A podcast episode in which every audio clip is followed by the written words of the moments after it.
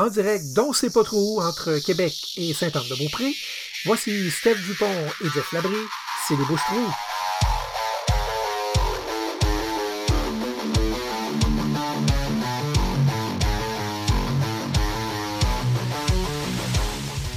Ben, Salut tout le monde, bienvenue euh, au Bouche-Trou, enfin. Euh, Stéphane Dupont, super content de vous savoir là. Puis euh, Jeff, il est là également, Jeff Labry. Salut Jeff.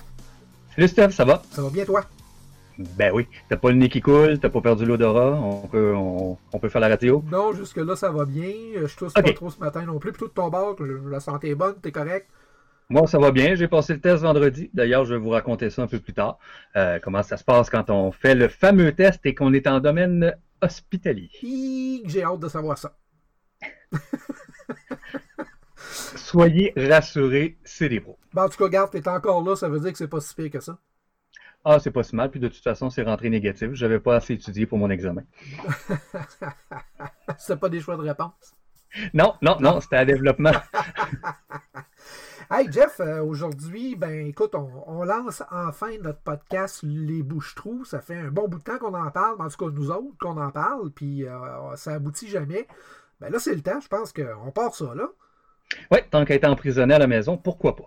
Puis euh, ça donne bien, il y a pas mal de sujets. Ben, il y a pas mal de sujets. On va se concentrer probablement sur un sujet qui est le sujet du jour, qui est effectivement le COVID-19.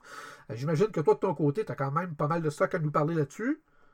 Ah, j'ai j'ai fait le plein. euh, J'écoute que ça ou à peu près, il n'y a rien que ça aux nouvelles. Oui, oui, définitivement. Puis euh, quand on regarde LCN également ou RDI, euh, on a des statistiques euh, pratiquement en temps réel. Donc on voit que c'est ce qui intéresse la population en général ces temps-ci. Puis tiens, pendant le COVID-19, je vais te faire un petit historique d'entrée de jeu. Puis après ça, on en discutera si, si tu es d'accord avec ça. Pas de problème, vas-y. Euh, ben, le COVID-19, euh, c'est une pandémie hein, euh, d'une maladie infectieuse qu'on appelle le coronavirus 2019, d'où le nom, COVID-2019. C'est apparu officiellement le 17 novembre dans la ville de Wuhan, en Chine. Excusez mon chinois, il n'est pas terrible. Et puis, ben, on, le sait, ça s'est propagé dans le monde entier. Euh, le 13 janvier, on a un premier cas qui est découvert hors Chine, euh, soit dans deux navires, le MS Westerdam et le Diamond Princess. Euh, le nombre total de malades hors Chine dépasse à ce moment-là le 1500, puis là, on, est pratiquement à la mi-février lorsqu'on a 1500 cas répertoriés. L'OMS, de son côté, ben, lui, prononce l'état d'urgence le 30 janvier. Et à partir de janvier 2020, si on retourne en Chine, ben, eux, ils mettent en œuvre là, des, procédures de confinement. euh, ils mettent également plusieurs villes en quarantaine. Euh, tu m'in- tu m'interromps si tu as des choses à dire, Jeff. hein, hein, Inquiète-toi pas là-dessus. Là. Ah Non, à date, c'est intéressant, je t'écoute. OK, bon, on continue. Euh, le 11 mars 2020, l'épidémie du COVID-19 est déclarée pandémie par l'OMS. Et puis là, ben, à partir de là, on demande des mesures, entre autres la suppression des contacts physiques, les bises, les serrements de main, les attroupements. Donc, c'est à partir de ce moment-là qu'on commence à, demander des, mesures là, spécifiques afin d'éviter la, propagation du virus. Et rappelle-toi que ça avait fait une tollée un peu partout dans le monde parce que la plupart des gens disaient bah, c'est rien qu'une grippe, c'est pas si important que ça. L'OMS capote avec ça, sont en train d'essayer de nous, faire peur. Et d'ailleurs, à ce moment-là, euh, déjà les, réseaux de télé au Québec ne parlaient à peu près que de ça. Et c'était beaucoup moi, je trouvais que c'était beaucoup une campagne de terreur parce qu'on racontait tout le temps ce qui se passait à l'extérieur Ouais. et ça inquiétait de plus en plus les gens ici, ce qui a créé une espèce de phénomène de panique un peu. Ouais, puis ça, je vais, je vais t'en reparler tantôt parce qu'encore hier, euh, il s'est passé quelque chose de mon côté, puis je vais t'en parler de ça. Ouais, Euh, on revient à la pandémie. Ben, on, on sait que la, la pandémie du COVID a provoqué des annulations en série de plusieurs manifestations sportives, culturelles, mais ça sur toute la planète. Euh, il y a eu euh, de nombreuses mesures de confinement qui ont été mises par plusieurs pays pour freiner la contagion. Euh, entre autres, on parle des fermetures de frontières sur de nombreux pays et on on n'oubliera pas aussi le, le- le crash boursier hein, qui, qui fait des incertitudes puis des craintes. On a juste à regarder actuellement le prix de l'essence. C'est historique. Là. On n'a jamais eu un prix de l'essence aussi bas qu'on l'a aujourd'hui depuis euh, des années. Euh, Il y a des, il y a des places aux États-Unis où, où je lisais tout à l'heure, le prix là-bas euh, de l'essence, c'est toute proportion gardée. Là, si on le ramène en, en litres et non pas en baril comme eux ils calculent, là, ça revient à 20 sous le litre. et c'est épouvantable, ça. Là, là. 20 sous le litre. Mais c'est correct pour nous autres. Nous autres, on s'en plaindra pas. Là. Ça, ça, fait, ça fait du bien au portefeuille. Oui, sauf que tu sors pas, fait que tu peux pas en profiter. on n'oubliera pas que ça a des effets aussi en termes d'instabilité sociale. Euh, tu l'as dit tantôt, ça crée une espèce de panique euh, un peu partout dans le monde. Et euh, au 4 avril, il y a environ 1 188 000 cas cumulés qui sont confirmés dans le monde. On parle qu'il y a quand même du positif. Il y a du monde qui ont guéri de ça. Il y a 247 600 personnes qui ont guéri toujours au 4 avril et 64 000 morts dans le monde. C'est quand même beaucoup. Euh, puis si on, regarde ça vraiment chez nous, dans notre cours, ben, actuellement au Québec, ça c'est les statistiques que j'ai prises ce matin, euh, il y a 10 031 cas de répertoriés, on a 175 décès au Québec, et dans la région de Québec, on parle de 392 cas. Euh, au Canada, ben, il y a 19 277 cas, et déjà 435 décès, et finalement dans le monde, si on regarde ça, ce que ça donne, 1 487 000 cas euh, répertoriés et on parle de 88 630 décès, ce qui est quand même beaucoup. Mais c'est pas assez pour c'est pas assez pour certains. Hein. Tu sais qu'il y en a que les, adeptes euh, d'écologie et tout ça sont pas sont contents de ce qui arrive. Et même on a notre super champion ici au Québec, là, contestataire écologique Dominique Champagne, le metteur en scène, qui a fait, qui est allé d'une déclaration assez malhabile hier en disant que il euh, faudrait que le confinement dure encore plus longtemps pour améliorer la planète. Puis il y a comme ben lui, il, est un peu d'accord avec ce qui se passe parce qu'il dit que la planète reprend, ses droits. Ben, il y a quelqu'un hier qui me disait, euh, je pense que c'est ma conjointe qui me parlait de ça, euh, on parlait du COVID en regardant la télévision, et il y a quelqu'un qui a dit que trois fois par, par pas décennie, je peux pas dire décennie, mais par par siècle. Par siècle, voilà, tu as trouvé le mot que je cherchais. Il y a une espèce de pandémie là-dedans. On parle, il y a eu la grippe espagnole, euh, il y en a un deuxième là, qui, m'échappe. Puis là, aujourd'hui, on parle justement du COVID-19. Euh, donc, il y a toujours. On a eu le oui, c'est ça. Dans le temps, dans l'histoire, il y a toujours un moment où il y a eu une espèce de pandémie qui, justement, venait comme régulariser la planète. Mais, de là à souhaiter à ce que ça dure encore plus longtemps, pour parce qu'il y en a qui l'ont dit. Dominique Champagne n'a pas dit qu'il voulait plus de morts. Mais il y en a qui l'ont dit qu'il faut que ça dure encore plus longtemps pour qu'il y ait plus de décès. Donc, c'est ça, Jeff, mourir d'une façon, euh, de, par maladie, c'est jamais agréable. On ne souhaite jamais ça pour les gens qui nous entourent. Puis dans ce cas-ci, on a quand même plusieurs décès qui se font. Puis oui, j'ai l'impression que ça va se poursuivre encore pour un bon moment. Ben, c'est sûr qu'on est confiné encore à la maison pour au moins euh, deux, trois semaines. Le premier ministre hier a été un peu optimiste en disant qu'on allait peut-être pouvoir restarter l'économie tranquillement, mais oubliez ça, le, 2 mètres entre les personnes, ça va durer encore un bon bout de temps. Puis ceux qui espéraient avoir des festivals, des gros barbecues cet été en famille, euh, pas sûr. Euh, je vais juste peut-être rappeler les, signes et symptômes, si tu permets, Jeff, du COVID-19, parce que là, on, a, dit tantôt, il y avait comme une paranoïa, une paranoïa sociale. Aussitôt que quelqu'un tousse, on s'imagine que le COVID. Euh, en fait, les, symptômes peuvent être très faibles ou, graves. Leur apparition peut survenir jusqu'à 14 jours après l'exposition au virus. On parle entre autres de fièvre supérieure ou égale à 38 degrés. On parle de toux sèche et de difficulté à respirer. Euh, c'est les symptômes là, euh, pour le moment qu'on associe au COVID. si jamais vous pensez avoir ces signes et symptômes-là, ben, n'hésitez pas à aller à l'urgence. Euh, ou, en fait, avant, d'aller à l'urgence, vous devez absolument, si vous avez ces symptômes-là, appeler la ligne Info COVID et c'est eux qui vont vous dire où vous présenter pour vous faire dépister tout d'abord. et le numéro pour les rejoindre, c'est simple, c'est le 1877 644 45 45. 1-877-644-4545. Et si vous êtes directement à Québec, vous, pouvez vous euh, pouvez oublier le numéro 1877 et composer directement le 418-644-4545. Bon, euh, ceci étant dit, toi, Jeff, on va parler euh, de ce que nous autres, on pense maintenant de cette crise-là. Est-ce que tu crois effectivement que cette crise-là se, se, termine petit à petit ou on en a encore pour un bon bout de temps? Moi, je pense qu'on en a ben, pour un bon bout de temps à, voir notre vie changer et il y a plein de choses qui vont changer après cette, euh, cette pandémie-là. faut juste prendre conscience que présentement, on est en train de vivre quelque chose et que les actions que l'on prend seront enseignées dans les cours d'histoire dans 30 ou 40 ans. C'est un événement qui arrive peu souvent, OK, de cette ampleur-là. Euh, que plusieurs pays aient mis leurs économies sur, euh, sur pause pour essayer de faire le moins de morts possible, euh, à, l'opposition de d'autres pays qui ont décidé d'être un peu plus laxistes et de, laisser les choses aller. Rappelle-toi, on a un premier, M. Blair, le, le, premier ministre britannique qui, est allé dire que c'était rien qu'une grosse grippe. Il est présentement aux soins intensifs. On ne sait pas s'il est euh, branché sur un respirateur, mais d'après moi, là, et hmm, d'après moi, il, regrette un petit peu sa, déclaration. Mais là, tu soulèves un point intéressant, Jeff, parce que euh, y, a beaucoup de monde qui, au début de la crise, ont pris ça à la légère. Euh, entre autres, dans le domaine sportif, il y a des, euh, je pense aux joueurs de basketball qui, à un moment donné, en conférence de presse, a commencé à, tousser puis à toucher tout ce qu'il y avait autour de lui. Ben, lui aussi s'est ramassé que le COVID-19, puis petit à petit, ça s'est propagé. Et là, les gens ont commencé à prendre ça plus au sérieux. Mais ce qui me surprend un peu, là, on parle beaucoup du COVID-19, mais tu te rappelles-tu de la crise du H1N1?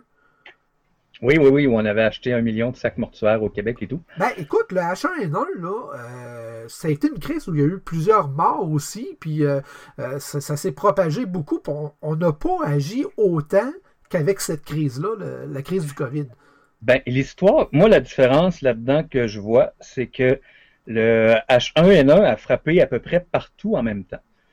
Alors que cette fois-ci, ça a eu le temps de se développer du côté de la Chine. Ensuite, ça s'est étendu un petit peu et les médias ont embarqué là-dedans tout de suite. Ce qui fait que, d'après moi, c'est ça qui a créé la grosse panique. Si ça s'était développé à l'échelle mondiale d'un coup, il n'y aurait peut-être pas cette panique-là et on avancerait euh, un peu à l'aveuglette. Mais les gens ont tellement vu de choses, il y a tellement d'informations qui s'est dit et de désinformation également. Euh, il y a tellement de choses aussi qui sont dites, mais euh, qui sont pas tout à fait la vérité, qu'on cache des choses euh, pour certains pays. Et euh, je vais te dire qu'on n'est pas beaucoup mieux là au Canada présentement parce que j'ai reçu des informations que je pourrais te parler un petit peu plus tard. Mais tu sais, on, est à l'ère de, voyons, de, Facebook et des médias sociaux. Tu parlais tantôt de désinformation. Je, pense entre autres à la théorie du complot qui, qui, a, beaucoup roulé sur Facebook. Euh, déjà là, moi, quand j'ai lu ça, je trouve ça un peu farfelu. On n'a pas de preuves là-dessus. Puis, euh, euh, il y en a qui disaient ben, ça vient de la Corée. Il y en a qui disaient ça vient des États-Unis. je trouve ça un petit peu exagéré. Oui, effectivement. Euh, surtout que ça vient de partout sauf de la Chine. Euh, on se rappellera que si jamais ça avait été créé en laboratoire à Yuan, il y a une usine, euh, ben, en fait, plutôt des laboratoires qui travaillent sur ce type de maladie-là. Donc, il faudrait peut-être regarder aussi de leur côté eux autres. Mais effectivement, il y a beaucoup de choses qui se sont dit, beaucoup de théories du complot, que c'est la troisième guerre mondiale qui est partie, mais de façon bioterrorisme et qu'on veut éliminer des populations. Euh, c'est assez difficile de cibler un seul pays pour faire une guerre si c'est le principe qui a été pris là-dedans. Admettons qu'on est adepte de la, de la, théorie du complot. Est-ce que tu penses qu'on en fait assez, Jeff, ou on en fait un peu trop? Moi, personnellement, je trouve que pour le moment, les mesures qu'on nous demande, c'est raisonnable et c'est justifié. Et en font assez. Moi, je suis assez d'accord avec la, manière dont euh, François Legault gère la crise, et pourtant, je suis pas nécessairement un adepte euh, de la CAC. Euh, il en fait assez. C'est sûr qu'il va falloir trouver le balancier entre quand est-ce qu'on reprend les activités économiques pour aider nos entrepreneurs, parce que ça, ça va être des dommages collatéraux assez incroyables par la suite. Le problème, c'est pas les mesures que donne le premier ministre. Eux autres sont bien c'est les, euh, les têtus, tu sais, les gars incroyables qui se pensent invincibles et qui disent ah, c'est rien qu'une grippe. T'as les demoiselles un peu plus insouciantes qui, eux, euh, décident d'aller magasiner pareil parce que oh, ben, ça n'a pas l'air si pire que ça, puis qui sont pas trop au courant de toutes les mesures qu'on doit prendre et de toutes les répercussions. Euh, c'est ça le problème. C'est juste là, c'est qu'on a trop une population euh, disparate et il y a beaucoup de personnes aussi qui embarquent dans faut faire attention, on est rendu un État totalitaire, il nous empêche de sortir. Oui, mais il y a une raison pour ça. Là. Il ne vous empêche pas de sortir pour le fun. Allez voir en Corée du Nord, vous allez voir c'est quoi un vrai régime totalitaire. Oui. Ouais, puis ce qui, est, ce qui est drôle à voir, c'est que euh, actuellement, c'est pas une, une, une tranche d'âge spécifique qui est réfractaire à ça. Il y a autant des personnes âgées que des jeunes. On voit que c'est pas tout le monde qui veut respecter cette demande-là de, des, voyons, des mesures de protection. Mes libertés! Je suis libre! Je peux y aller! Je suis vieux, moi! J'ai passé au travers de la Deuxième Guerre mondiale, puis j'ai survécu, il n'y a rien qui peut me toucher. Oui, il y a beaucoup de monde qui pense ça, effectivement. Mais là, j'ai dit Deuxième Guerre mondiale parce que ça visait les personnes âgées, là, mais il y a autant des jeunes à gros bras ou même plus à petite cervelle, mettons que c'est une grippe. Si j'ai appogné à la grippe, je la pognerai, c'est pas grave, ma survie le problème, c'est les personnes faibles autour de toi qui peuvent la pogner et qui, eux, risquent d'avoir des complications. Oui, puis il y en a qui agissent de façon vraiment pas intelligente. Ça, on en reparlera en deuxième partie de show, là, parce qu'on a des exemples flagrants qu'on a vu passer justement euh, sur euh, les médias sociaux, puis euh, au fil de l'actualité, on en parlera tantôt. tu parlais tantôt des dommages collatéraux. moi, je pense qu'il y a beaucoup d'entreprises locales qui vont mourir de cette crise-là. Euh, puis ceux qui vont réussir à survivre vont avoir beaucoup de difficultés à reprendre le, fil économique. Oui, effectivement, il y a plusieurs petites entreprises euh, et moyennes entreprises qui vont avoir de la misère à, passer au travers de ça. Euh, je pense surtout aux compagnies de traiteurs et d'amusement, de, de sonorisation, parce que les spectacles, ça va être long avant que ça recommence, les buffets aussi, les mariages et tout ça. Donc, ça va être assez difficile pour eux de tout repartir par la suite. Mais je pense qu'il va falloir en profiter également pour euh, euh, les entrepreneurs, ceux qui vont peut-être avoir perdu leur compagnie actuelle, de revoir euh, leur, leur mode de travail, et, mais surtout leur champ d'activité. Je crois qu'après cette pandémie-là, le Québec devra se positionner pour être un peu plus indépendant de manière alimentaire, mais aussi de manière industrielle. On a, on a par le passé transféré beaucoup de compagnies du côté de la Chine, du côté de l'Inde, parce que la main-d'œuvre était moins chère, ça faisait les, souliers moins chers ou ça faisait les masques moins chers, justement pour les, centres hospitaliers. Et là, je pense qu'on se rend compte qu'avec la pandémie, oui, on se serre les coudes entre résidents d'un pays, mais ça joue du bras entre les pays pour justement se procurer du matériel qui vient de l'extérieur. On l'a vu, nous, entre autres, avec les légumes, quand on, les fruits et légumes, quand on veut fermer la, quand on a parlé de fermer la frontière, ça commençait à être une catastrophe pour nous. Bon, il y a eu des négociations qui se sont faites. On a laissé le camionnage aller euh, en libre circulation. Mais je pense qu'on va devoir voir le modèle de nos agriculteurs qui ont une façon de procéder présentement. Et je pense qu'il y a de la place également pour que ces mêmes agriculteurs-là ou d'autres nouvelles personnes développent un programme de serre hydroponique, pas pour la, pas pour la drogue, mais pour créer des légumes et des fruits pour qu'on puisse en avoir un peu plus à l'année longue.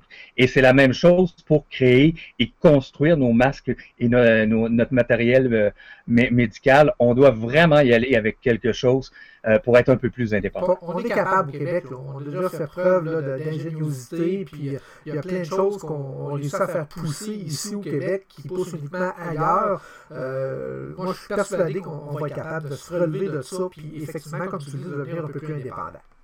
Mais là, tout le monde va devoir mettre du sien.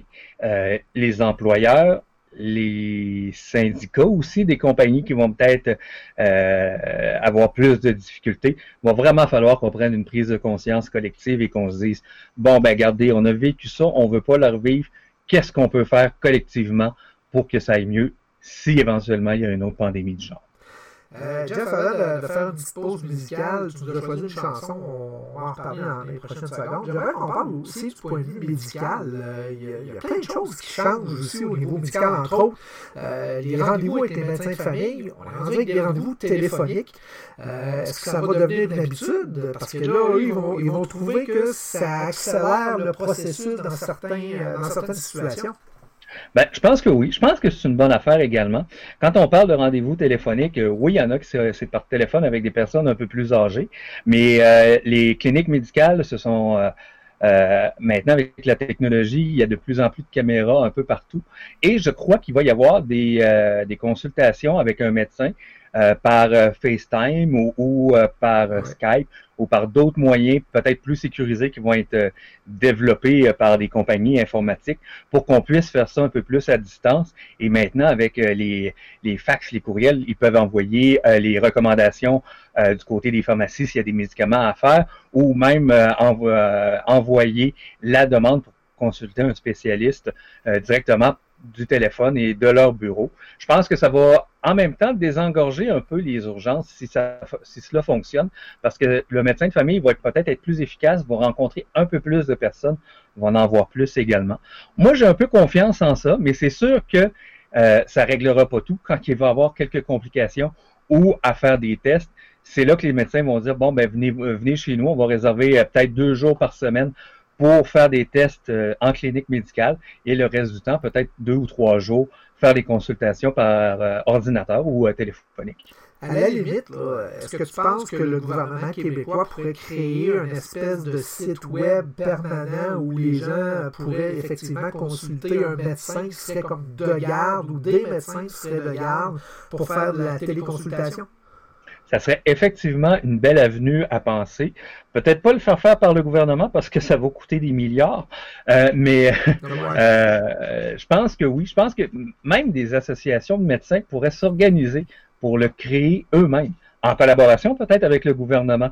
Ah, mais euh, je crois qu'on va vraiment devoir revoir notre mode de fonctionnement hospitalier également pour libérer des places en urgence. C'est drôle, là. On est en pandémie, puis j'ai allé souvent à l'hôpital avec mes maladies.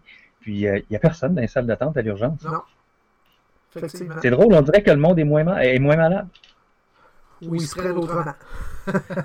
ouais, ou ben non, euh, ils font ce qu'il y a à faire, attendre à la maison, attendre un peu que ça passe du Tylenol, puis ça va bien. Je pense qu'il y a des gens qui se présentent à l'hôpital juste pour voir du monde. Ben, écoute, je te donne un exemple. Euh, il y a quelques semaines, j'étais à l'urgence parce que là, comme tu le sais, je suis, en arrêt maladie. Euh, j'étais à l'urgence justement pour ma première consultation. Là, j'avais des, des grosses douleurs. Il rentre quelqu'un à l'urgence, la main en l'air, le petit doigt en l'air pas, de bandage, rien, se présente au triage. L'infirmière demande Vous venez pourquoi J'ai été mordu par mon chien. OK. Mais il n'y a pas de bandage, il n'y a pas de sang, il n'y a pas rien, là. C'est son chien. Ouais, ça c'est un cas flagrant de tu peux régler ça à maison. Écoute, un petit plaster, merci, bonsoir, c'est fini. Là? À moins que ton chien ait la rage, là, je pense pas qu'il y ait de problème. Oui, encore là, en tout cas, même si le chien a la rage et qu'il n'y a pas de plaie ni de sang, il, y a peu de chances qu'il l'attrape lui-même. Puis ce qui est encore plus ridicule là-dedans, c'est que comme c'est traité comme étant un trauma, ben, elle passe avant tout le monde parce qu'elle est cotée euh, plus, euh, plus urgente que les autres. À quelque part, euh, mais, on ne rentre pas là-dedans. Le, système de triage médical, selon moi, là, est, est inefficace. J'ai des idées, tu as sûrement des idées, mais d'autres, il faut croire qu'on est trop intelligent pour soumettre ces idées-là. Non, je pense juste qu'on a le recul par rapport aux dirigeants ou à certains intervenants dans, dans des comités du, système de la santé.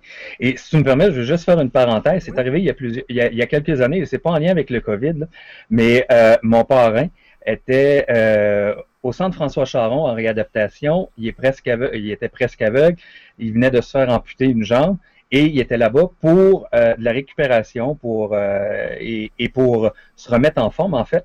Et après un mois, on a une rencontre interfamille et là, euh, il y a une gérontologue, le docteur traitant de mon oncle, la chef d'unité, la chef de, physio, de, de physiothérapie. Et le gros point qui ressort, et euh, il y avait l'assistante infirmière chef, je ne sais pas si je te l'avais dit. Et le gros point qui ressort, c'est que comme mon oncle est presque aveugle et qui ont beaucoup d'infirmières d'agence, euh, les infirmières rentraient dans la chambre et tendaient les médicaments, mais mon oncle ne les voyait pas. Fait qu'il était moins en confiance. Euh, ça, c'était une problématique. Puis là, ils ont dit, ils nous disent pendant, ce, pendant cette rencontre-là, ouais, on va essayer de se pencher vraiment sur, euh, sur ce dossier-là en mettant des notes dans le dossier parce que les infirmières qui sont des agences n'ont pas nécessairement l'info lors de, de, du briefing, du changement de chiffre et tout ça. Et là, je les regarde, sont six en avant de moi j'ai pour l'équivalent d'à peu près, on va dire quoi, presque un million de salaires qui est en avant de moi, et là, qui ne savent pas comment régler cette situation-là depuis un mois. Je les regarde, je leur dis, ouais, mais vous avez des pancartes que vous affichez en avant des portes pour les personnes qui sont euh, infectées, pour les protections gouttelettes, euh, les, pancartes jaunes ou vertes que vous voyez quand vous allez rencontrer vos amis à l'hôpital. Et je leur dis, pourquoi pas imprimer une feuille en marquant personne non-voyante, s'il vous plaît, s'assurer de lui parler? Oui, effectivement. Et c'est quoi? Ils l'ont fait. Ça a fonctionné. Et trois semaines plus tard, il y avait un autre patient non-voyant dans le même département et lui aussi avait sa feuille. J'ai pas étudié en médecine. J'ai pas étudié en gestion. Je fais pas partie d'un comité. J'étais en arrêt de travail à ce moment-là. J'avais zéro dollar qui rentrait. Mm. Et j'ai réglé leurs problèmes. Mais dans la même ordre d'idée, tu sais, je te parle qu'on a des idées, ben, je vais parler de mon idée, si tu me le permets, à l'urgence, comment moi je fonctionnerais. Tu sais, je, je, suis pas plus intelligent que le commun des mortels, je, je, suis comme tout le monde. Mais lorsque tu arrives à l'urgence, tu sais comment ça fonctionne, tu commences à aller à l'accueil, on te passe au triage, on t'envoie dans la salle d'attente. Là, tu rencontres le médecin. Si tu as besoin de, prise de sang ou euh, de rayon X, il t'envoie faire les rayons X et tu reviens. Donc, c'est quand même long comme processus. Pourquoi, en plus d'avoir une infirmière à l'urgence, on n'a pas un médecin en triage? Première chose que tu fais, tu vois l'infirmière qui prend ta, pression, ta température, puis tout ça. Tu vas voir le médecin du triage et tu lui dis, exemple, j'ai mal à une jambe, je pense que je me suis fracturé ou je me suis disloqué quelque chose. Le médecin qui est là, tout ce qu'il fait, c'est prescrire les rayons X, prescrire des prises de sang si tu en as besoin, pour que lorsque tu arrives en consultation, tous les examens sont déjà faits. Donc, le médecin qui va te rencontrer dans la salle en consultation va être en mesure de te dire Monsieur, vous n'avez pas de fracture. Monsieur, c'est tel type de blessure que vous avez. On va faire telle chose. Merci, bonsoir, c'est terminé. Il me semble que l'attente serait moins longue. Oui. Euh, moi, je peut-être avec une façon différente de la tienne. Tu parles de médecin.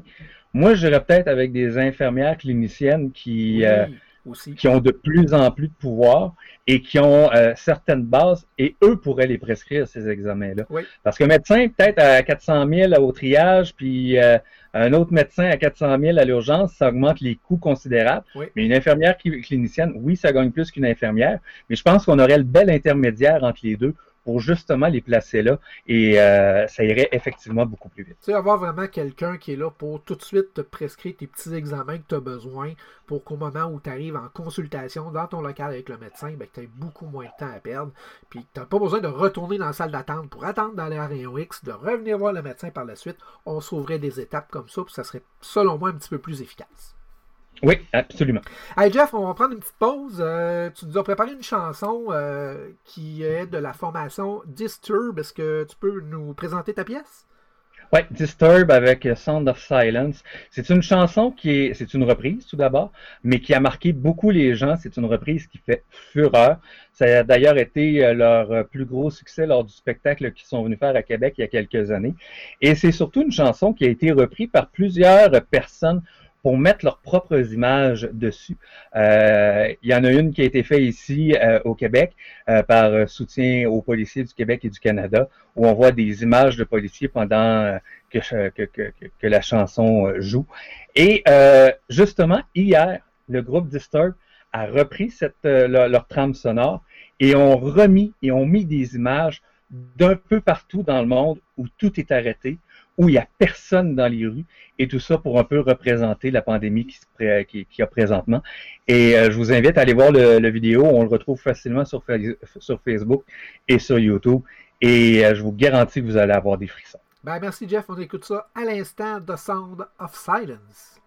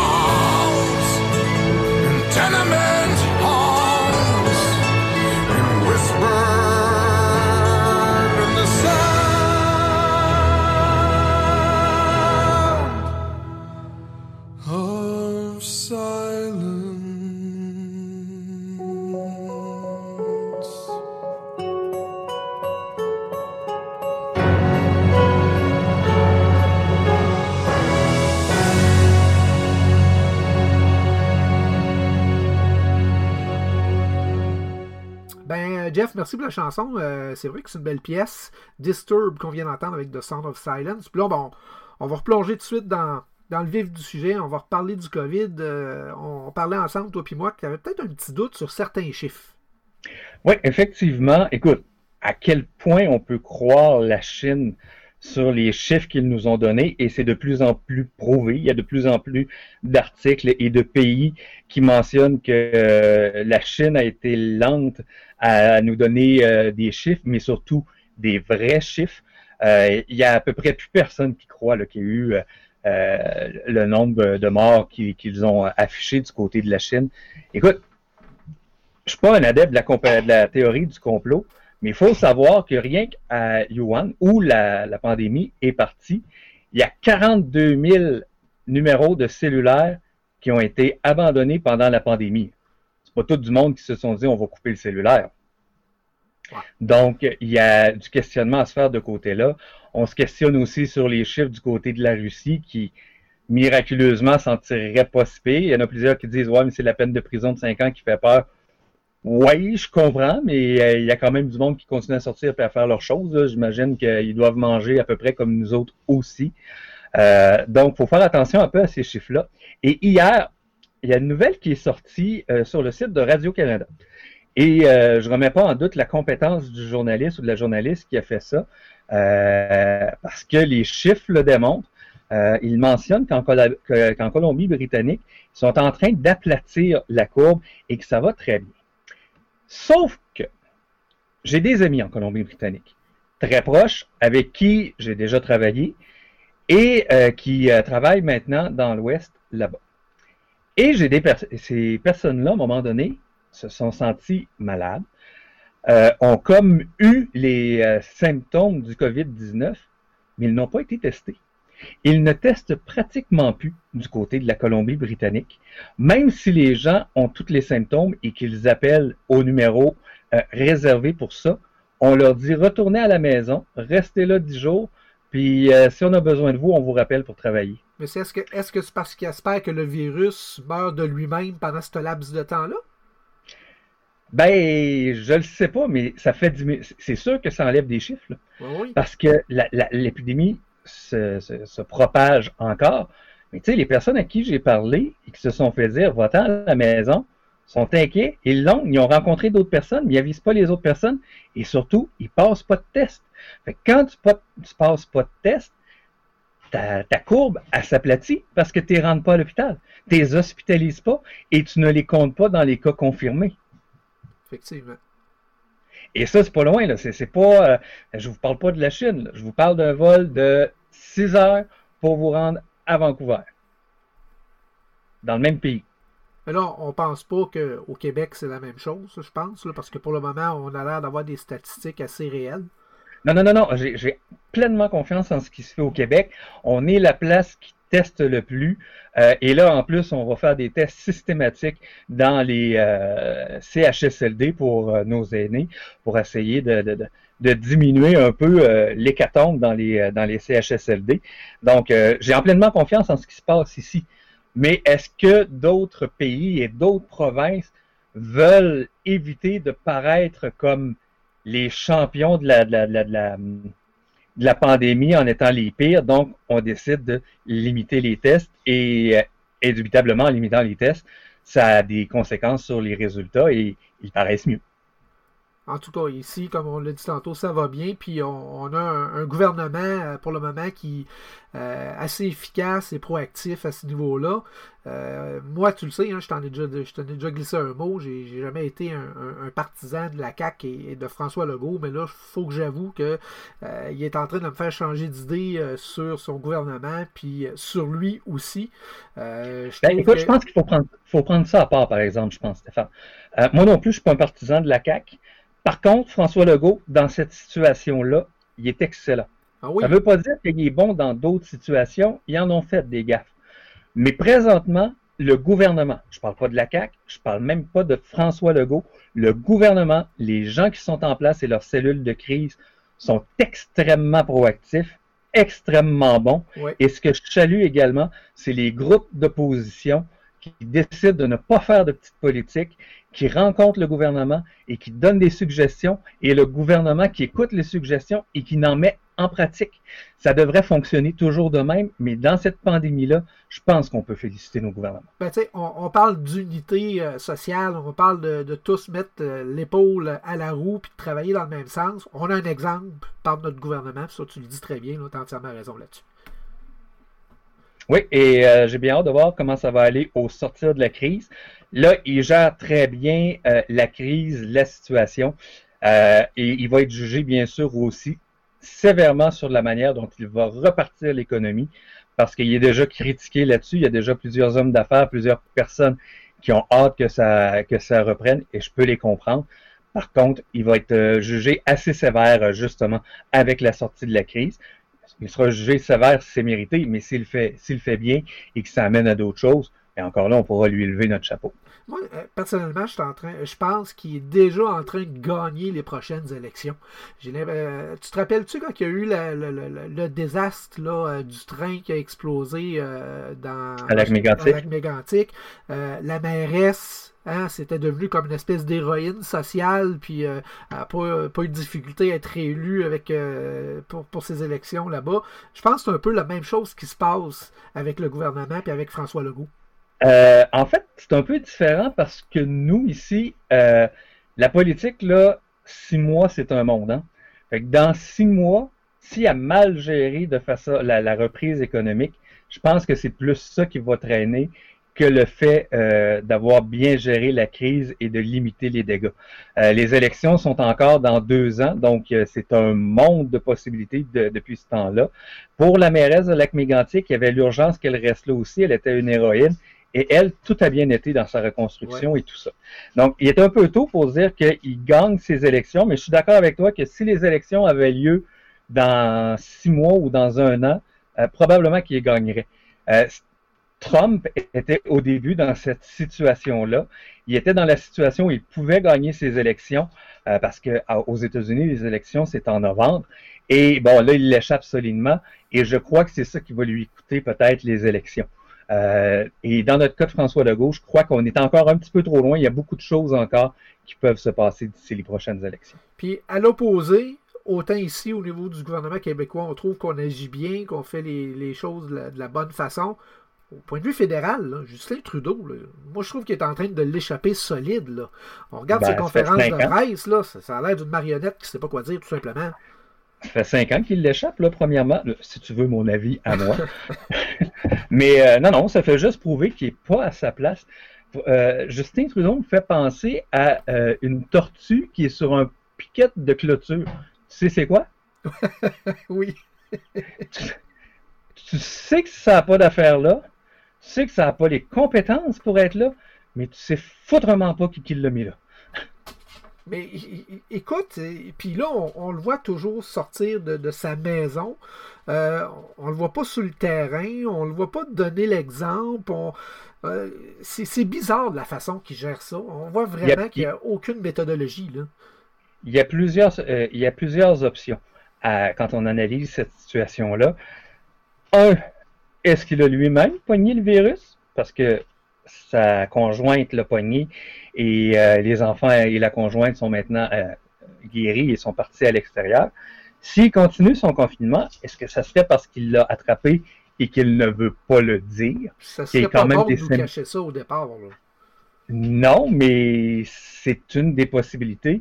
Ou ben non, c'est carrément le Parti libéral et euh, les personnes qui prennent plus de décisions que lui qui lui ont dit Garde, tu restes à la maison, tu restes confiné, on va travailler, on va faire les affaires ici, puis tu feras notre porte-parole. Ouais. Parce que j'ai pas l'impression que tu peux pas travailler efficacement de ta résidence, même si tu es premier ministre. Il faut que tu ailles sur le terrain, il faut que tu ailles voir des choses, il faut que tu sois avec tes comités. T'as beau les faire par vidéocomparution, c'est pas la même chose que d'être là et de mettre son point sur la table. Non. On n'est pas à Maison Blanche. C'est une maison euh, ordinaire là, où, ce qui, où ce qui se trouve C'est sa résidence, c'est sa résidence Oui. officielle. Mais les gens qui sont avec lui sont pas avec lui. Les, ses, ses conseillers politiques ne sont pas dans la résidence. Les, euh, les ministres ne sont pas dans la résidence. Donc, il est à la merci tout le temps du téléphone ou des vidéos comparutions. Ça serait bien qu'il assiste aux réunions de, la directrice de la santé publique du Canada et probablement qu'il le fait par vidéoconférence. Je vous dis pas qu'il travaille pas, mais c'est pas aussi efficace que d'être sur place. Moi, ce qui me fait rire, c'est que je le regarde aller. ça me donne l'impression qu'à un moment donné, il est comme au téléphone en, en- en vidéoconférence avec sa gang. Là, Bon, euh, OK, gang, euh, on fait quoi là? Euh, Puis là, il y a quelqu'un qui lève la main et dit Ben là, Justin, euh, au Québec, ils ont décidé de faire telle affaire. Ah, OK, c'est bon, on va faire ça. Je vais, en- je vais en parler à la prochaine conférence de presse. On, on va essayer de trouver quelque chose qui ressemble à, à ce qu'eux autres ont instauré. C'est drôle, hein, j'ai l'impression qu'il est toujours en arrière des provinces plutôt qu'en avant. Ben, c'est pas un gars qui est hyper proactif. Bon, il a été pour euh, mettre euh, la drogue, le, le- le Ouais. cannabis légal, là. mais euh, je crois que son règne ne sera pas très très long au sortir de la pandémie. Présentement, ben, c'est sûr que tu aucun parti politique qui veut le défier dans le sens que c'est pas le temps en pleine crise, en pleine pandémie, de s'en aller en élection pour avoir quelqu'un de mieux pour gérer cette crise-là. Mais euh, je crois que les choses vont s'accélérer dès qu'on va sortir de la pandémie, dès que les activités vont reprendre. Euh, les courses, la course à la chefferie du Parti conservateur va se faire un peu plus rapidement que prévu, j'ai l'impression. Et à la première occasion, on va y aller avec un vote de défiance du côté du Parlement canadien pour retourner en élection. Parce qu'il nous l'a montré, là, c'est pas un gars de crise. C'est pas un gars qui est capable de gérer les crises, autant avec les Autochtones il n'y a pas si longtemps de ça, qu'avec cette crise-là maintenant. Et rappelez-vous, dans les quatre premières années de son mandat, il n'a pas été fort fort non plus. Non, il n'a pas fait grand-chose. Puis si on le regarde là, à, à la télé, dans les conférences de presse, là, et qu'il a l'air fatigué, il a l'air brûlé. Il a l'air brûlé. On dirait là, qu'il est vraiment temps là, que son, son règne achève, comme on dit. Ben, d'où je vois, où- d'où je te dis que c'est possible qu'il ait pogné le virus. C'est des grandes fatigues, c'est des- c'est beaucoup de choses. Donc, c'est louche qui reste encore à domicile. Là, ça fait plus d'une semaine que, que Sophie est partie de la maison, euh, la euh, de la résidence euh, officielle, Mhm. et lui est toujours confiné. Je pense qu'il y a anguille roche un peu là-dessus. Et euh, mais malheureusement, je pense qu'on ne saura jamais la vérité sur le fait que les médecins y aient conseillé donc, y aient conseillé de rester à la maison un peu plus longtemps. Euh, généralement, les médecins ici, les personnes qui sont qui ont été guéries, on leur dit ben restez à la maison parce que le confinement est là. Ouais. Mais lui, euh, d'après moi, là, dans la liste des travails essentiels, premier ministre, là, ça arrive quand même assez haut dans la liste. Je pense que c'est prioritaire, moi. Eh, D'après moi, c'est pas mal la première. Hey, puis euh, je veux juste revenir au Québec. Moi, je lève mon chapeau à, à François Legault pour une chose. Euh, il a mis ses culottes, il a mis le poing sur la table, il a dit OK, c'est correct, la fée des dents, c'est un service essentiel. Moi, euh, je lève mon chapeau pour ça. Ouais, quand, quand il a annoncé ça, j'étais occupé cette journée-là, puis à un moment donné, je vois ça passer sur mon Facebook, la fée des dents, qui est un service essentiel. C'est assez cute, effectivement, avec la vidéo de la petite et qui a répondu cette affaire-là.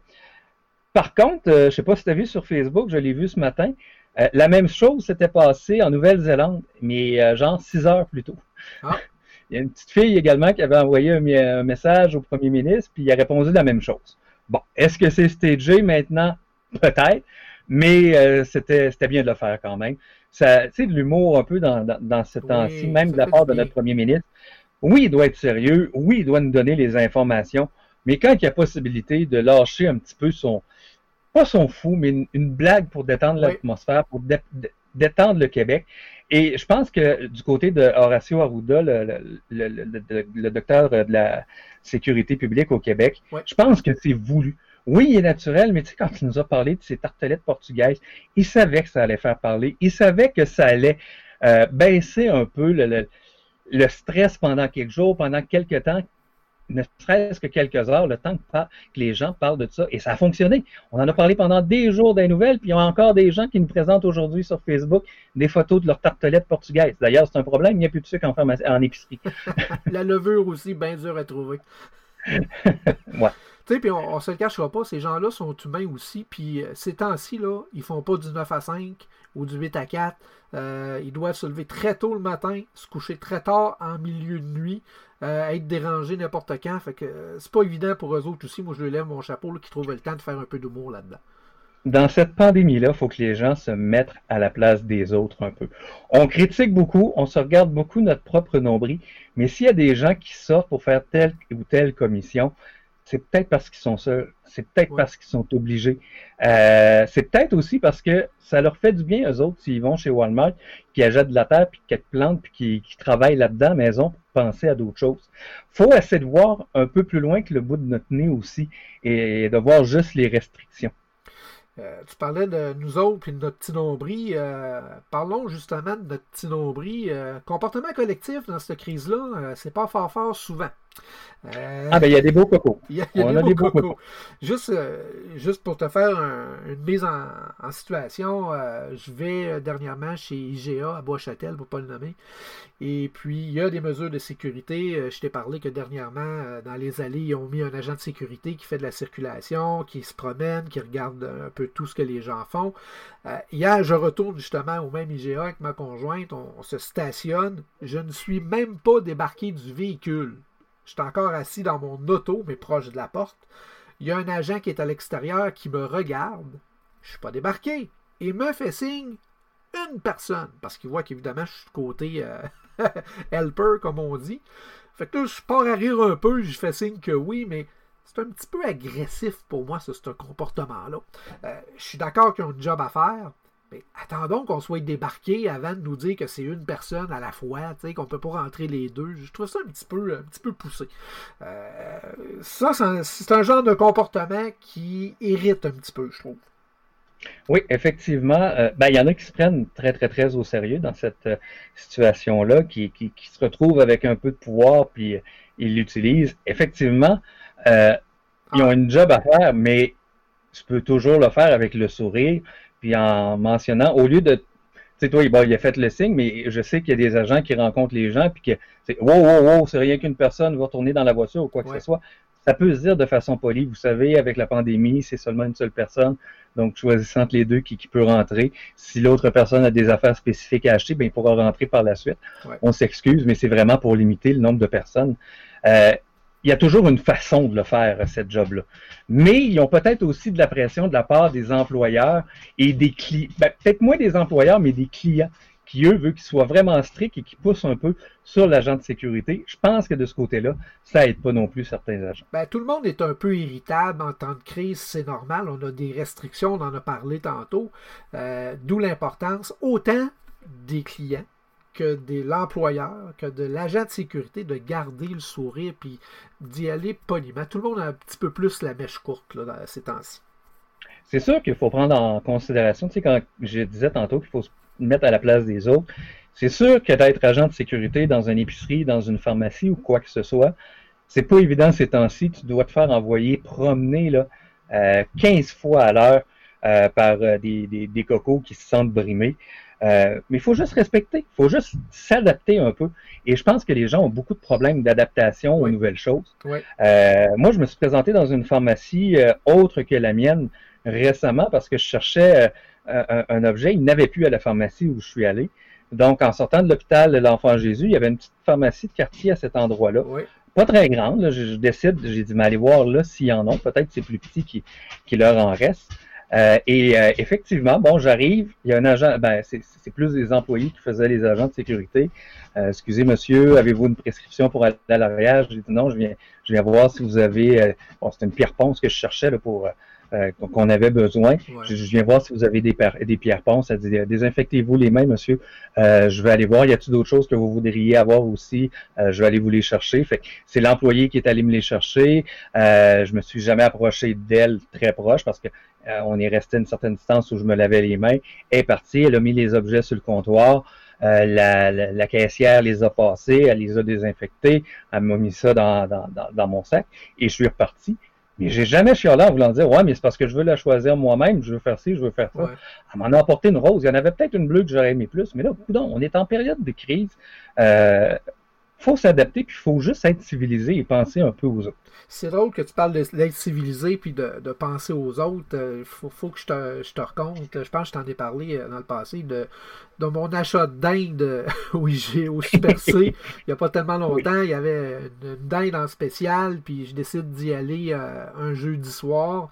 Évidemment, euh, le comptoir était vide, donc je décide d'y aller tôt le lendemain matin, en fait, à l'ouverture. Il y avait déjà des gens qui attendaient pas loin de, l'emplacement où les dindes étaient, installées, puis c'était encore vide, donc on attendait que le commis vienne emporter. On était à peu près une vingtaine de personnes. Lorsqu'il est sorti, il y avait 10 dindes seulement dans son panier d'épicerie. Heureusement pour moi, j'étais proche de l'emplacement où il mettait les dindes, puis il n'a pas arrêté à la sortie, donc les gens ont pas été capables de piger dans le panier. Mais aussitôt qu'il est arrivé à l'emplacement, j'ai juste eu le temps de prendre une dinde que je me suis fait entourer par le- les autres personnes qui voulaient avoir une dinde. Donc, imaginez 20 personnes qui veulent une dinde quand il y en a 10. Même si je disais excusez-moi, je veux sortir, j'étais pas capable. J'ai été obligé de pousser mon panier puis de pousser des gens pour être capable de sortir de cet emplacement-là. Euh, il y avait comme une folie, euh, c'est épouvantable, un peu comme la folie des, des papiers de toilette. On se cachera pas qu'en temps de crise, là, moi personnellement, je peux très bien vivre sans papier de toilette, puis tout le monde se garochait là-dedans. Là. Effectivement, euh, des, des cocos comme ça, il y en a beaucoup. Surtout que on ne sait pas nécessairement d'où ça part la folie des papiers de toilette. Il y a des médias américains qui avaient dit qu'une des, euh, une des, un des symptômes en fait de la, de la COVID-19, c'était euh, de la Oui, diarrhée. effectivement. Et il y a, bon, là, il y, a, il y a des gens qui se sont garochés pour aller acheter du papier de toilette. Et le reste des moutons ont suivi. On l'a vu tellement dans les reportages. Pourquoi vous êtes ici? Pourquoi vous achetez du papier de toilette? Ben, j'ai vu que tout le monde en achetait, fait que j'en ai pris. Euh, tu es encore capable de penser par toi-même, le grand.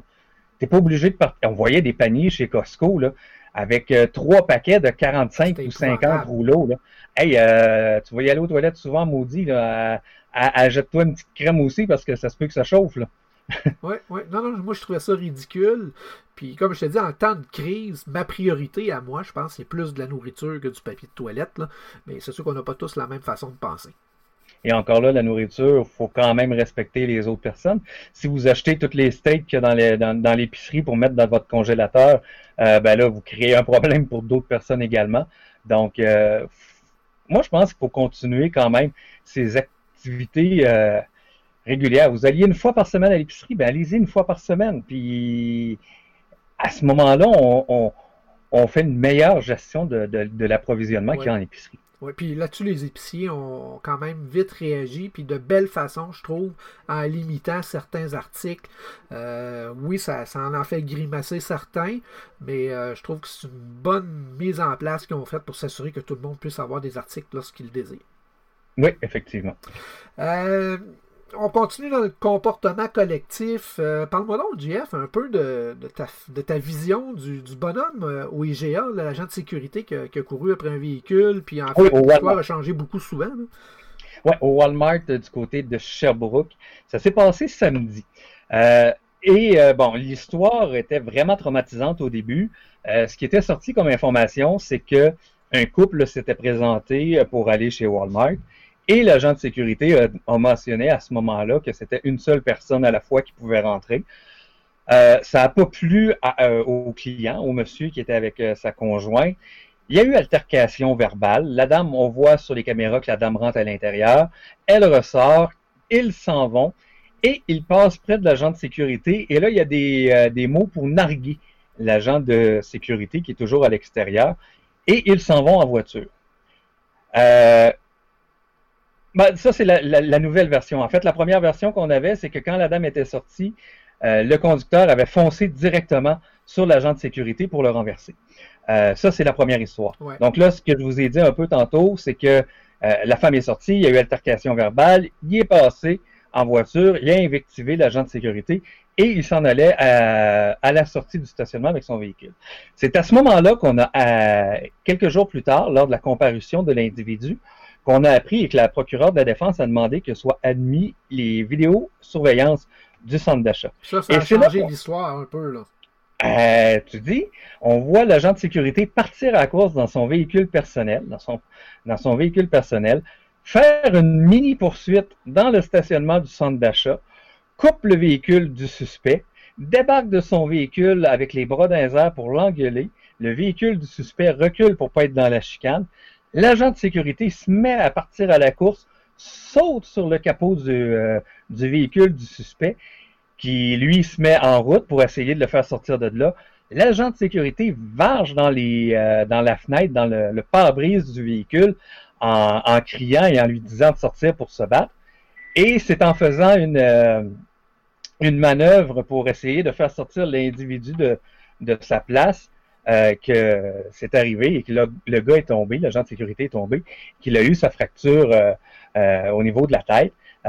On n'a pas j'ai pas vu de nouveaux détails sur son état de santé, mais ça change relativement les choses. Oui, oui, oui.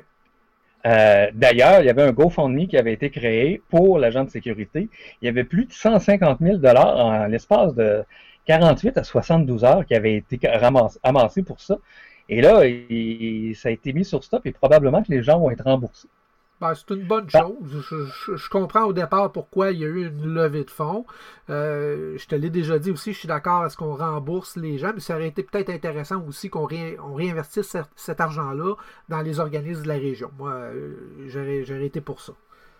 C'est pas une mauvaise idée. Par contre, à ce moment-là, au plan légal, les gens qui ont parti le GoFundMe, il faudrait qu'ils réussissent à rejoindre chacune des personnes en question et à leur demander s'ils sont d'accord, ce qui risque d'être un peu plus euh, compliqué à ce moment-là. Jeff, on va rester dans le même ordre d'idée, hein, des, euh, des comportements bizarres en temps de crise. Euh, on se rappelle aussi le, cas du gars de Lévis qui est venu à Québec, qui est passé au service à l'auto, puis pour faire son fin finaux, il a craché sur le terminal Interac. Ça aussi, c'est pas fort ben ben. Effectivement, ce ne sera pas euh, la lumière qui va éclairer le, le sapin de Noël, là, on s'en- on s'entend là-dessus. Euh, écoute, c'est un jeune de 21 ans. Je connais un peu euh, euh, le beau-père euh, dans, dans ce dossier-là. Euh, je comprends pas comment quelqu'un peut arriver avec l'idée de cracher sur un, de tousser en fait sur un terminal et de trouver ça drôle et de se filmer surtout en le faisant pour mettre sur les réseaux sociaux. Euh, écoute, ça n'a pas de sens. Euh, D'un, il a été mis dehors de sa job et c'est une excellente nouvelle. L'employeur a été assez proactif là-dedans. Euh, il y a des accusations qui vont vraisemblablement être portées euh, contre lui parce qu'il a été rencontré par les policiers et euh, libéré avec une euh, promesse de comparaître. Euh, donc, euh, on va voir et on va suivre euh, assurément ce dossier-là parce qu'il y a plusieurs personnes qui demandent une peine exemplaire dans son cas, mais euh, c'est pas le seul. Est-ce qu'il y aura également des accusations déposées contre la jeune fille qui était à l'intérieur du véhicule? Ouais, Euh, parce qu'à parce quelque part, il y a aussi une responsabilité là-dedans quand- de dire peut-être à son, son chum, euh, ben écoute, euh, c'est pas intelligent ben, ben, là. Hein? Ouais, ben, le problème, c'est que ça semble être elle qui tient le, le, le- le- téléphone. la caméra. Euh, on l'entend rire également. Est-ce que c'est assez du côté euh, des autorités pour soit émettre un constat d'infraction, une accusation? Écoute, je pense pas parce que c'est niaiseux ce qu'elle a fait, mais c'est pas nécessairement criminel. Ouais. Contrairement à l'autre Zouin-Zouin, qui lui met le danger des personnes euh, à l'épreuve et qui commet également un méfait. Ça, ça- ça se trouve à être considéré comme un méfait aussi. Donc, lui, il peut avoir des accusations. Est-ce que les procureurs pourraient voir qu'il y a des accusations de complicité qui pourraient être émises contre la dame? Parce que visiblement, ça n'a pas été fait sur un coup de tête. là. Le- on a la vidéo où euh, tout est prêt puis qu'il crache dessus. Je peux pas croire qu'elle filmait la- l'arrivée de la réception de sa commande. Non. C'est plus dur à croire. Mais euh, on verra, ça va être vraiment un dossier à suivre. Tout comme euh, la licheuse qu'on a connue au Québec au cours des, derniers, des dernières heures également. Ouais, on a vu ça sur Facebook aussi. C'est la, dame qui liche les, barreaux de, de l'escalier, la poignée de porte, je pense. là. Ouais, c'est en plein ça. Euh, elle aussi devrait faire face à, des accusations, un peu comme euh, ceux qui ont le COVID, que c'est confirmé, et qui euh, décident de, se promener et d'aller voir leurs amis pareil. On se rappellera, la semaine passée, la police de Québec a dû intervenir dans les Moilous, justement pour aller, arrêter une dame qui avait été avertie à deux reprises par la santé publique parce qu'ils savaient qu'elle voyageait. On avait les informations à ce moment-là qu'elle était à tel endroit. Les policiers sont allés l'arrêter et son confinement a commencé pour de bon parce qu'on l'a hospitalisée puis elle n'avait pas le droit de sortir jusqu'à la fin de ses 14 jours. Puis euh, justement, tu parles euh, d'une personne qui, qui. Les personnes qui sortent de chez eux, tu me permets-tu peut-être de rappeler les, euh, mesures qu'on a actuellement au Québec de, protection qui sont en vigueur? Ben, si je te dis non, tu vas bouder. Fait que oui, vas-y. Ah, t'es fin, que t'es fin. Euh, ben, en fait, euh, une chose euh, qui est logique, c'est de se laver les mains fréquemment avec de l'eau. On dit à peu près 20 secondes. Euh, D'utiliser un désinfectant pour la main à base d'alcool pour ceux qui en ont, parce qu'on sait que là-dessus aussi, il y a eu une crise monumentale. On n'en a plus euh, Oui. nulle part. On évite les contacts rapprochés avec des personnes malades. On pratique donc la distanciation sociale qui est maintenant de 2 mètres. Euh, Même avec les personnes qui sont pas malades. là. oui, oui, si vous êtes à l'épicerie, vous prenez pas de chance, vous êtes à deux mètres d'une personne. effectivement. Et si quelqu'un vous colle trop, vous pouvez lui dire. Oh oui, moi je me gêne pas. Fie-toi sur moi. de façon polie, là, pour pas que ça finisse comme dans le stationnement du Walmart. Mais vous pouvez dire, excuse, euh, je me sens, j'ai des problèmes de santé ou quoi que ce soit, puis je veux pas être infecté. Pouvez-vous respecter le 2 mètres, s'il vous plaît? Ben d'accord avec toi. Euh, mais l'autre règle de civilité, euh, de, de civilité, Stéphane, si tu, veux, euh, si tu me le permets, Ben oui. niaisez pas dans les allées aux épiceries. Là. Regardez pas les choix. Allez-vous prendre Lipton, la marque maison, telle marque ou quelle, telle autre marque. là. Prenez ce que vous avez besoin, là, puis continuez, puis filez. Ben, je Prenez plus une heure et demie pour faire l'épicerie. Là. Je suis capable de la faire en 25 minutes. Vous êtes capable aussi. Au départ, ce qui est important, là, je pense, c'est de savoir exactement ce qu'on veut et où aller le chercher dans l'épicerie. Puis euh, lorsqu'on rentre dans les épiceries, les, les- les employés nous le demandent maintenant. Bonjour, euh, vous savez ce que vous cherchez, vous savez dans quelle allée aller. Euh, on nous le demande aussi. Là. Ouais. Puis en Pas la terminant, mienne encore. faut pas oublier de si vous toussez ou vous éternuez, ben, on fait ça dans le creux du bras, pas dans vos mains. Et euh, l'autre, ben, c'est éviter les voyages non essentiels à l'extérieur du Canada. Mais là, euh, les, les avions sont tous cloués au sol ou presque. Alors ça, euh, par défaut, je pense que tout le monde respecte cette consigne-là. Donc respectez-les, les consignes, c'est super important. Euh, pas juste pour vous, mais pour les autres aussi. Il faut pas être égoïste et penser aux autres dans cette crise-là. Effectivement, c'est euh, c'est un peu le temps de se rapprocher des, ben, de, de s'éloigner, mais de se rapprocher de nos pères en faisant des bonnes actions. Hey Jeff, Et n'oubliez pas, là, si vous avez des gens dans votre bloc oui, qui sont des personnes âgées puis que vous voyez plus ou moins ces temps-ci, il n'y a rien qui vous empêche d'aller cogner à leur porte rester quand même de votre côté, la personne reste de- du sien, et lui demander, avez-vous besoin, est-ce qu'il y a quelqu'un qui fait votre épicerie, Euh, je vais à l'épicerie, avez-vous besoin de quelque chose, et de faire des bonnes actions pour ces personnes-là, parce que c'est pas toutes les personnes âgées qui ont des, euh, qui ont des familles ou des gens pour les aider, c'est le temps justement de faire ces actions-là. Ben, si, euh, par exemple, vous avez euh, moins de nouvelles dans votre famille, c'est le temps aussi d'en profiter, de prendre le téléphone, appeler votre soeur, votre frère, votre père. Ça va-tu bien? Euh, tu as besoin de quelque chose? C'est vraiment comme ça qu'on on va s'en sortir. C'est important de prendre contact des gens qui nous entourent. Oui, oui, parce que je vous le rappelle, les moyens de communication maintenant, ça énormément évolué. Vous pouvez souper en famille avec Skype, avec, euh, avec Facebook également. On est loin de l'époque où il fallait envoyer des signaux de fumée puis qu'on sache exactement à qui qui est envoyé pour décoder le message. là. Donc oui, vous pouvez appeler vos personnes âgées, vos familles pour juste s'informer. Salut, un petit bonjour, comment ça va? Ouais, tu trouves pas ça trop dur? Ouais. Euh, puis juste jaser un petit peu. Vous n'êtes pas obligé de parler une heure, là, mais euh, un petit 10-15 minutes.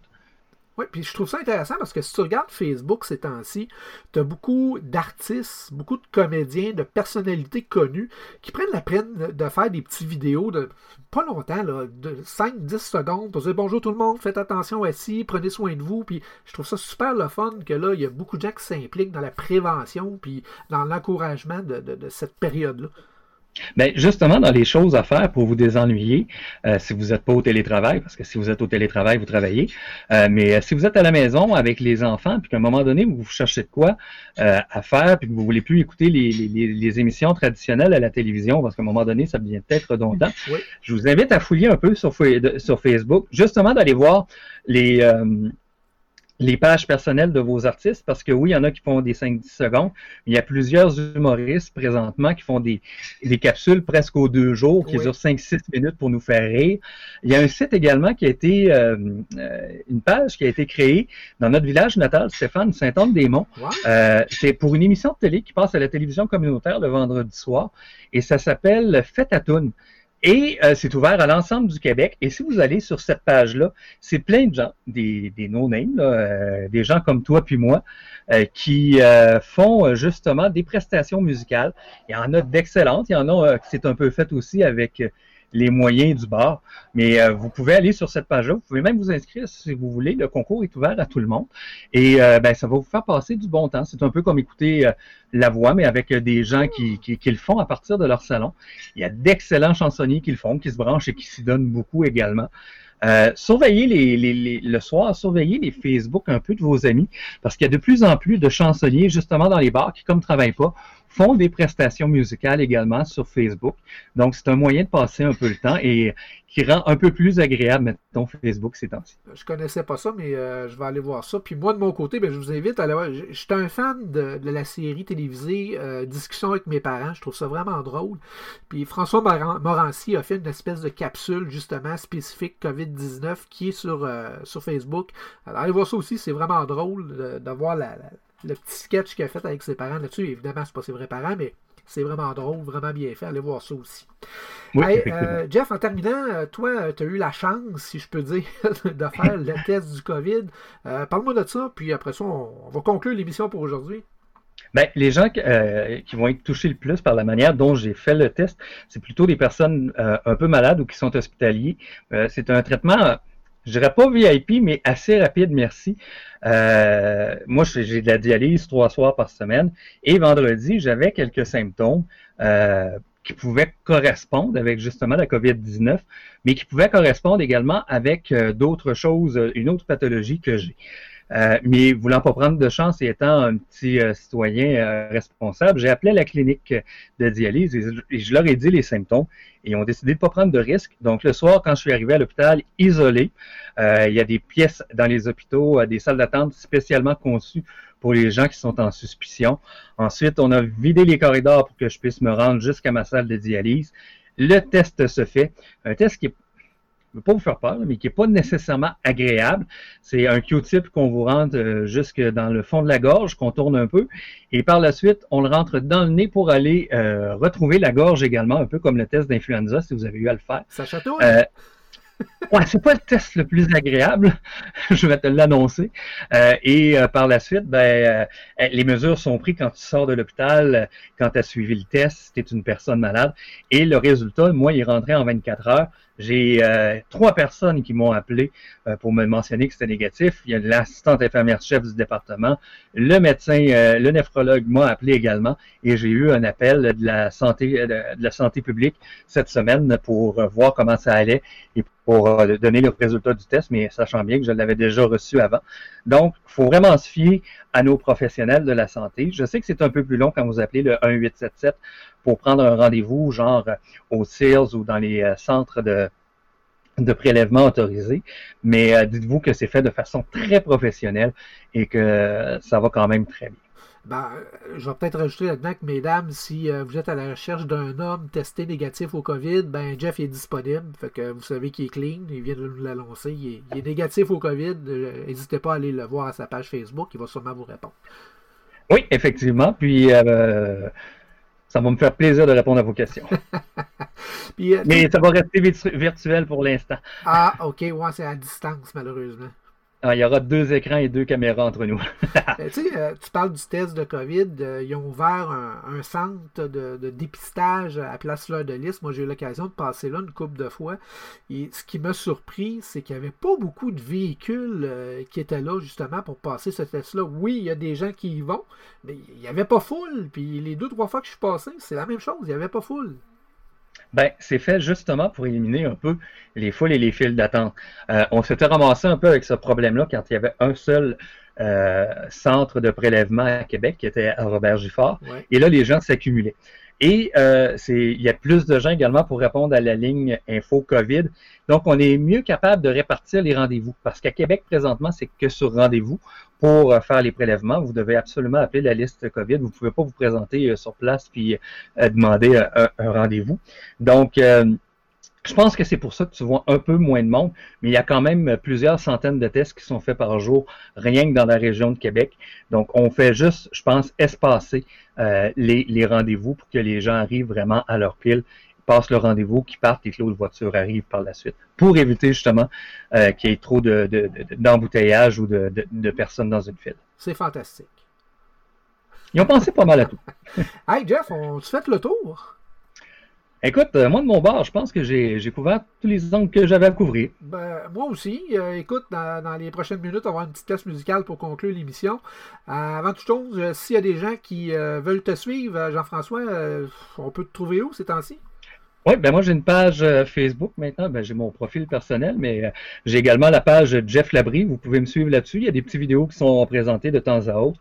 Et euh, deux fois par semaine, j'essaie de faire des, émissions radio, mais avec la webcam. Un soir, c'est de la musique rock et l'autre soir, j'y vais avec la musique country anglophone. Donc, vous pouvez venir faire un tour. J'essaie de trouver d'autres sujets, bien sûr, que le COVID-19 également, pour essayer de, faire ma part et de vous changer les idées. Donc, vous pouvez aller là-dessus et, et cliquer j'aime. Mais moi, de mon côté, ben, euh, comme tu le sais, on peut me retrouver sur euh, mon podcast euh, que je fais une fois par mois dans, la mesure du possible, qui s'intitule Le podcast à voyager dans le temps. On parle d'histoire, on parle de musique. En tout cas, moi, je m'amuse bien gros à faire ça. Les podcasts sont disponibles évidemment sur la plateforme Balado Québec, entre autres le podcast à voyager dans le temps et les bouches-trous. On peut trouver nos podcasts là à partir de maintenant. On est disponible également sur euh, iTunes et Google Play Music. Euh, alors, euh, n'hésitez pas à venir télécharger nos émissions et de vous inscrire à la page Facebook aussi. Des bouches-trous, si vous avez des questions, euh, n'hésitez pas à les poser. Euh, Jeff et moi, on sera là pour, pour y répondre. Oui, si vous avez des, que- des questions, des suggestions, insultes, menaces, écrivez-moi, je vous donnerai l'adresse à Stéphane en privé. Parfait, excellent. Fait que, euh, on regarde ça. Hey, la gang, on se laisse aujourd'hui avec une chanson euh, que je trouve de circonstance qui date de 1986. Une chanson de John Farnham qui s'appelle You're the Voice. Euh, pourquoi je dis que c'est une chanson de circonstance? Ben, c'est une chanson qui en français s'appelle Tu es la voix, puis euh, ça appelle à l'unité hein, comme chanson. C'est ce qu'on a besoin actuellement. Alors, euh, tout le monde, faites attention à vous autres. On se retrouve dans une prochaine édition des Bouches-Trous. on sait pas quand. Mais on va revenir, ça c'est sûr. Aussitôt qu'on va avoir des petites choses à discuter avec vous autres. Hey, salut Jeff, puis fais attention à toi. Salut Steph, toi aussi. Soyez prudents, maison.